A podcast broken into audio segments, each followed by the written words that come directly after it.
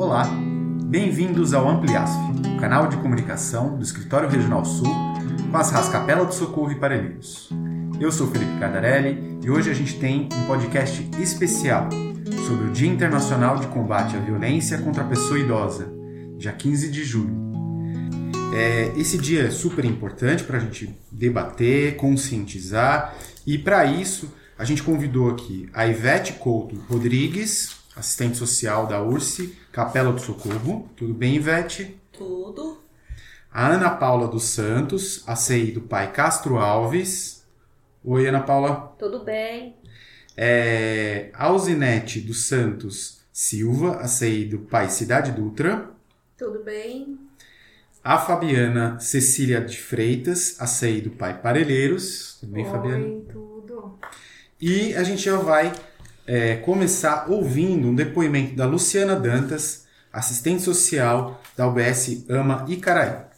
Olá, aqui quem fala é Luciana Dantas, assistente social da AMA UBS Jardim Caraí. E fui convidada a falar sobre um tema desafiador, que é a violência contra a pessoa idosa nos tempos de pandemia. Violência essa que se origina dos conflitos de interesse entre as gerações jovens e idosa. Muitos casos de violência são subnotificados, impedindo de se ter uma proporção maior dos ocorridos. Muitas das vezes, o idoso tem medo de falar ou sente vergonha e humilhação.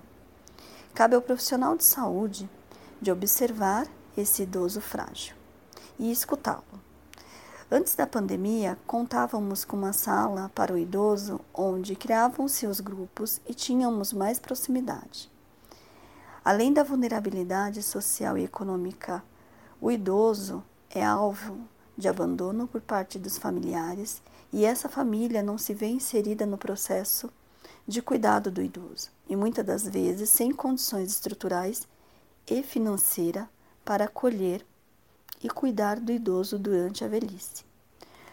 O desafio da UBS é trabalhar em rede, mediando os conflitos familiares, visando prevenir a ocorrência de novos casos de negligência, abandono e outras formas de violência. É sabido que a pandemia nos trouxe consequências negativas e se faz necessário, de forma urgente e eficaz, ações dos governos municipais, estaduais e federais para o combate à violência contra a pessoa idosa em todos os momentos. Agradeço e finalizo com uma frase: Na dúvida do que é certo e errado, basta pensar no que não gostaria que fizessem a você. Coloque-se no lugar, no lugar do outro sempre.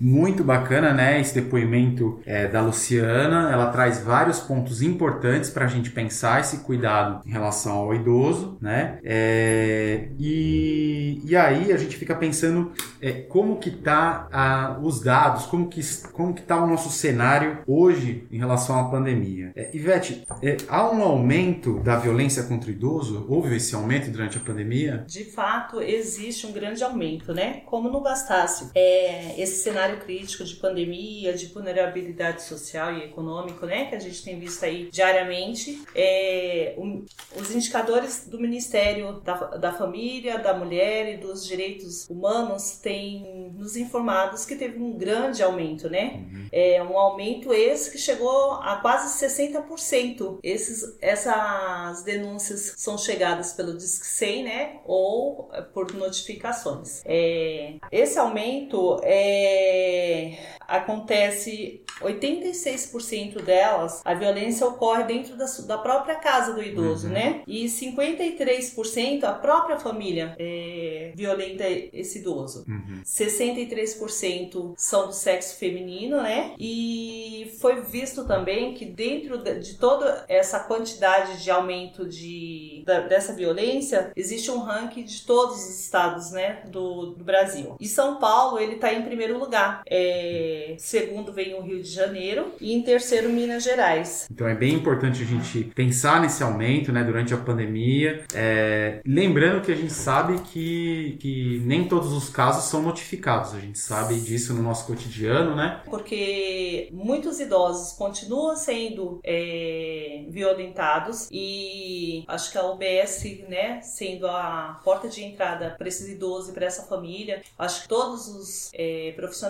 independente de quem seja, né, o ACS, auxiliar, enfermeiro, médico, todos precisam ter um olhar é, crítico, né, para esse cuidado. Sensível a essa questão do... a essa questão da violência. Em relação a, aos tipos de violência, Fabiana, quais são os tipos de violência praticada contra o idoso? Então, é, as principais tipos de violência que a gente tem praticado contra o idoso é a violência física, que é o uso da força física para obrigar os idosos a fazerem o que não desejam, para feri-los, provocar dor, incapacidade ou morte. Também temos a violência psicológica, que corresponde a agressões verbais ou gestuais, com o objetivo de aterrorizar, humilhar, restringir a liberdade ou isolar do convívio social. Temos também a violência do abandono, que é uma violência que se manifesta pela ausência ou deserção dos responsáveis governamentais, institucionais ou familiares, de prestar socorro a uma pessoa idosa que necessita de proteção e assistência. Também temos a violência sexual, que refere-se ao ato ou jogo sexual de caráter homo ou heterorelacional, utilizando pessoas idosas. Esses abusos visam a obter excitação, relação sexual ou práticas eróticas por meio de aliciamento, violência física ou ameaça. Também temos a negligência, né, que é uma das maiores, com alto índice de 39%, que refere-se à recusa ou à omissão de cuidados devidos e necessários aos idosos por parte dos responsáveis, familiares ou institucionais. A negligência é uma das formas de violência mais presente no país. Ela se manifesta frequentemente associada a outros abusos que geram lesões e traumas físicos, emocionais e sociais, em particular para as que se encontram em situação de múltipla dependência ou incapacidade.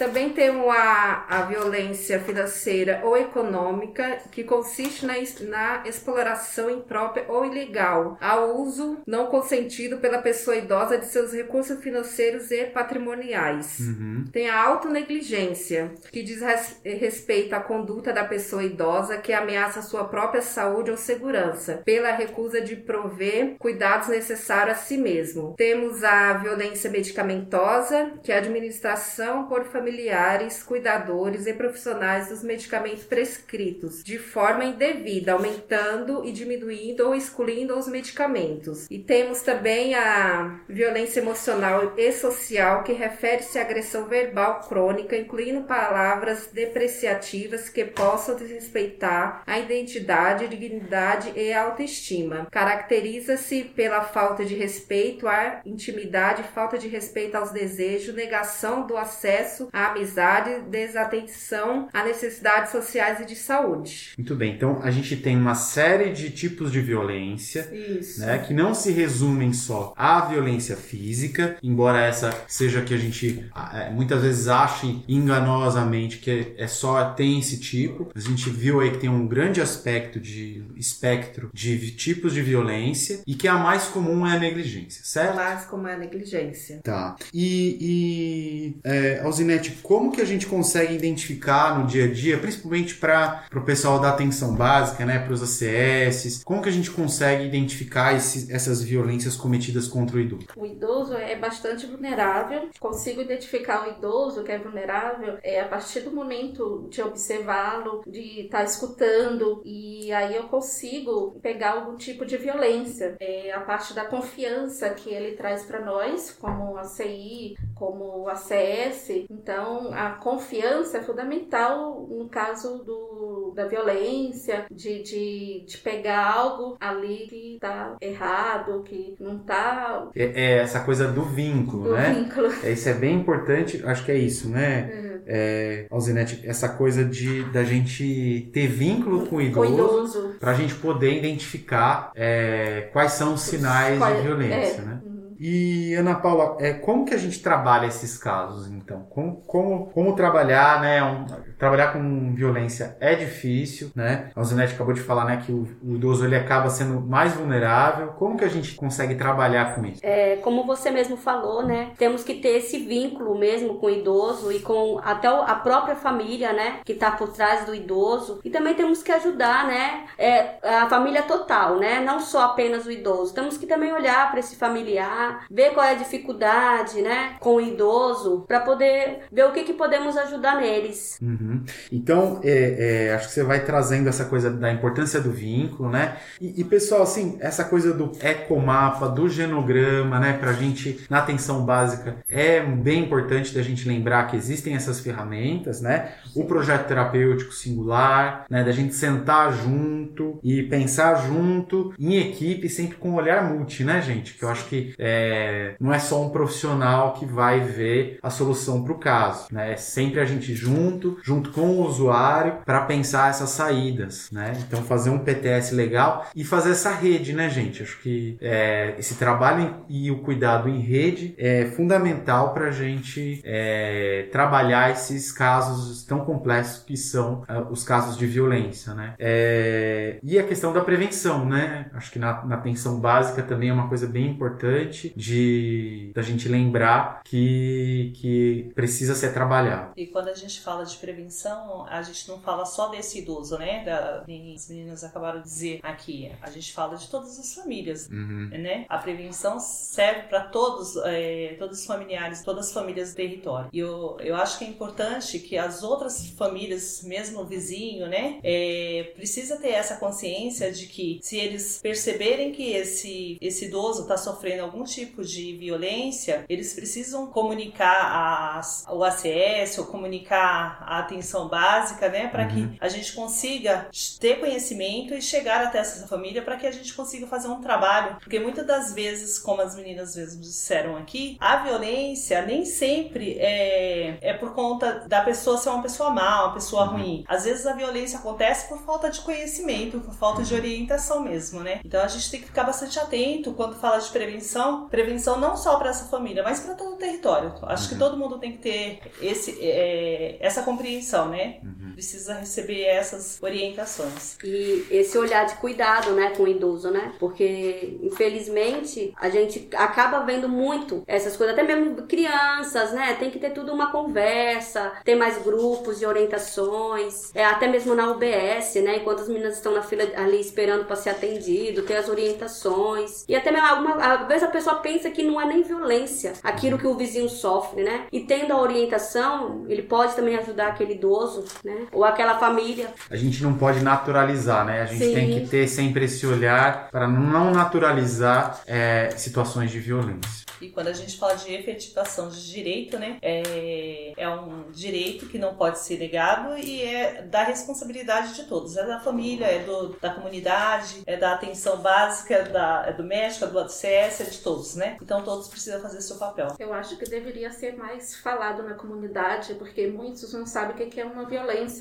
Uhum. Então eu acho que fica. não é divulgado. Uhum. Então eu acho que deveria trabalhar mais isso, o UBS, ali dentro da comunidade das pessoas mais carentes, que às vezes eles, eles sofrem uma violência, mas não sabe que ele está sofrendo, não sabe o significado da, da violência. Eu acho que é isso. Da gente falar mais, de falar né? mais, de, de conscientizar é, mais, isso. da gente conversar com, de repente, até as lideranças do sim, bairro, sim. né? Trazer mesmo, trabalhar ali, uhum. nas Na, ali mesmo, na, na comunidade, né? A importância da visita domiciliar para isso, né? Isso é sim. bem importante de ter um olhar na visita, olhar. né? Do do ACS, da atenção básica de uma forma geral, é, para conseguir identificar conseguir. e melhorar esse acesso, porque é o que você estava dizendo, né? De que a dificuldade de acessar, essa família normalmente não acessa o serviço de saúde. Às vezes o, o familiar também ele não, não, não sabe que o que ele está fazendo ali com aquele idoso é uma violência, às vezes por falta de conhecimento também. Hum. Não conhece o direito do idoso. Eu acho que é isso. É, quando a gente fala de tudo isso, de orientação de prevenção, e aí a gente pensa também da importância né, da estratégia mesmo dentro desses territórios, né? Uhum. Para levar essa, essa orientação, a prevenção, né? Uhum. É, eu acho que é isso. E, e, a gente sempre contar com a rede, né? A gente também rede, tem sim. uma rede é, de referência do do idoso,